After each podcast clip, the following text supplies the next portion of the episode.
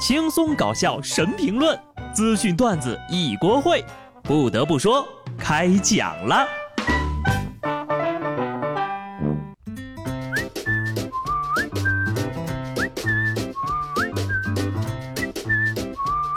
Hello，听众朋友们，大家好，这里是有趣的。不得不说，我是机智的小布。注意了，注意了啊！暑假今天就过完了，熊孩子们都开学了，家长们也可以解放了。真的。自打我有了孩子之后呀，就深刻体会到不用看孩子的快乐。不过呢，在成长的道路上，家长的陪伴也是必须的。如果你跟我一样想多陪陪孩子又脱不开身，推荐你们用一下好习惯早教机，语音智能控制，听儿歌说故事啊。更多详情，大家可以点击下方购买链接了解一下。好了啊，这个就说这么多。现在呢，我多问一句，孩子们的作业按时完成了吗？八月二十九号，在四川成都，妹妹误以为三十一号开学返校，结果从姐姐那儿得知是三十号，距离开学仅剩一个晚上了。于是妹妹急得呀崩溃大哭，狂补作业，一边补还一边哭：“是谁骗的我？我作业还没写呢！”还不死心的坐在床上打电话给妈妈求证，结果妈妈证实了，确实是三十号开学。妹妹直接崩溃啊，躺倒继续大哭了。姐姐在一边实在没忍住，还笑出了声。不得不说，这个姐姐做的呀就不太对了，怎么能够提前一天告诉妹妹明天就开学了呢？这不是存心让妹妹在开学之前哭一顿吗？正确的做法应该是，在开学当天跟狂写作业的妹妹说：“今儿开学，你怎么还在家写作业呀？”这样呀，妹妹就不会在开学前一天大哭了。妹妹也是真的单纯呐，竟然还对一支笔、一个夜晚、一个奇迹抱有希望。想当年呢，我就是被这句话骗过很多次。暑假作业嘛，一定要在暑假的最后一刻写才有灵魂。写完的是战魂，写不完呢就是冤魂了。孩子呀，再忍一忍吧，等你上了大学就不用写作业了。没错，我爸妈当年呢也这么骗过我。小时候不写作业，我最常用的借口就是丢了。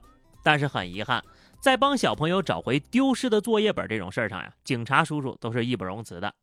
上海铁路警方接到报警称啊，一个乘客的女儿书包遗失了，里面有没写完的暑假作业。民警及时调阅公共视频，发现好心的乘客已经把遗落在车厢内的书包交给了站务员。最终，小朋友的作业本被顺利找回。盼望着，盼望着，秋天到了。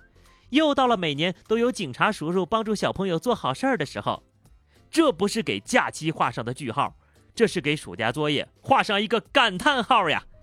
小朋友，你放心，叔叔一定会让你交上作业的。我们算算啊，这是第几个被警察叔叔找回来的作业本了？看来这条路是行不通了。那首歌是怎么唱来着？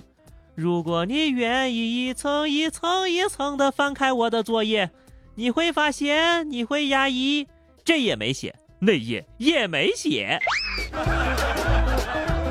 开学了，家长们终于可以省点心了啊！在贵州安顺，一住户家里四岁的小女孩因为顽皮，就把头呀放进这个油烟管道的洞里，拔不出来了。家人随即就报了警，当地消防部门迅速赶到现场，成功助小女孩脱困。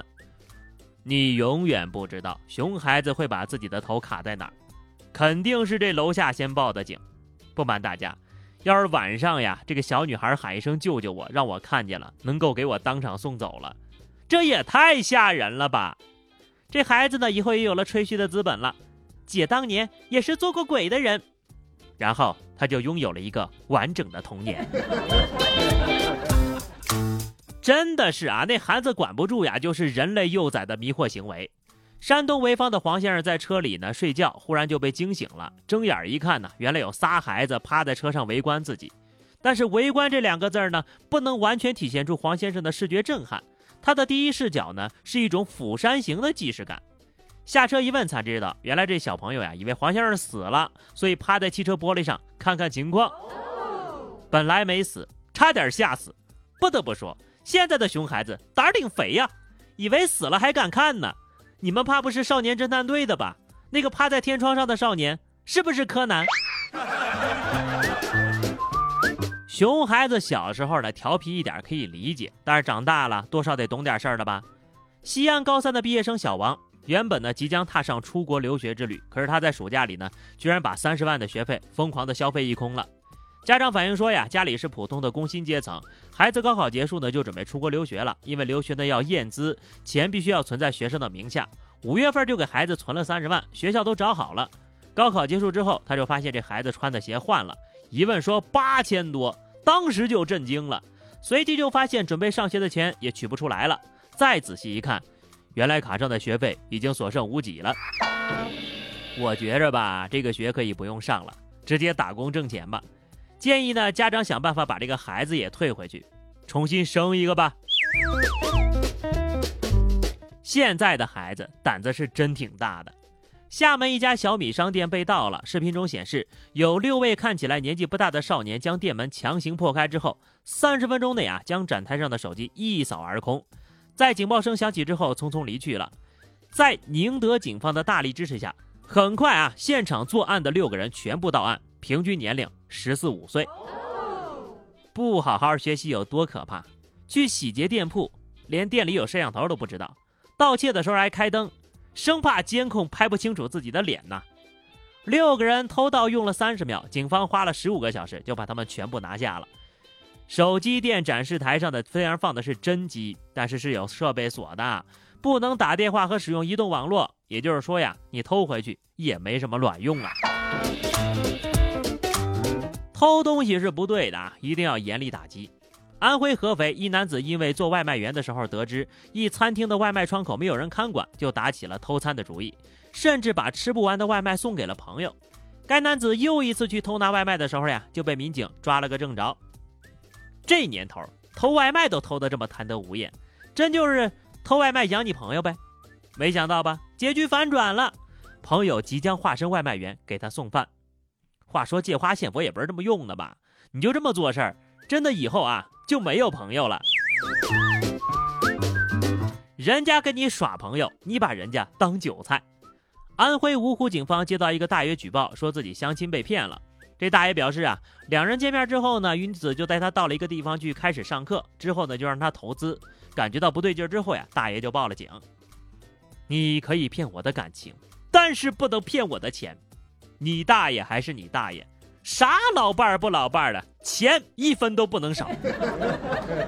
脱单路上困难多呀，这么来又是恐婚的一天呐。清醒一点吧，骗子是不可以动真感情的。无锡江阴的黄女士遭遇了杀猪盘的诈骗，她投资了十七万之后就被拉黑了。黄女士报了警之后呢，骗子张某悄悄地加她的微信，表示愧疚，并对她呢产生了真的感情，想回国奔现。这黄女士和民警呢就将计就计，等到她抵达江阴的酒店的时候呀，就把她给抓了。我说什么来着？网恋的大忌就是奔现。都说骗子不能有儿女情长呀，谁能想到这个骗子不太冷，犯了骗子的大忌。骗完钱还想骗色，哈哈！这个小伙子勇于挑战，最后被反杀了吧？这件事情告诉我们：人在江湖可以谈钱，但是不要谈感情啊！当然了，哈，最重要的是必须要遵纪守法。好的，朋友们，那么以上就是本期节目的全部内容了。关注微信公众号 DJ 小布或者加入 QQ 群二零六五三二七九二零六五三二七九，来和小布聊聊人生吧。下期不得不说，我们不见不散，拜拜。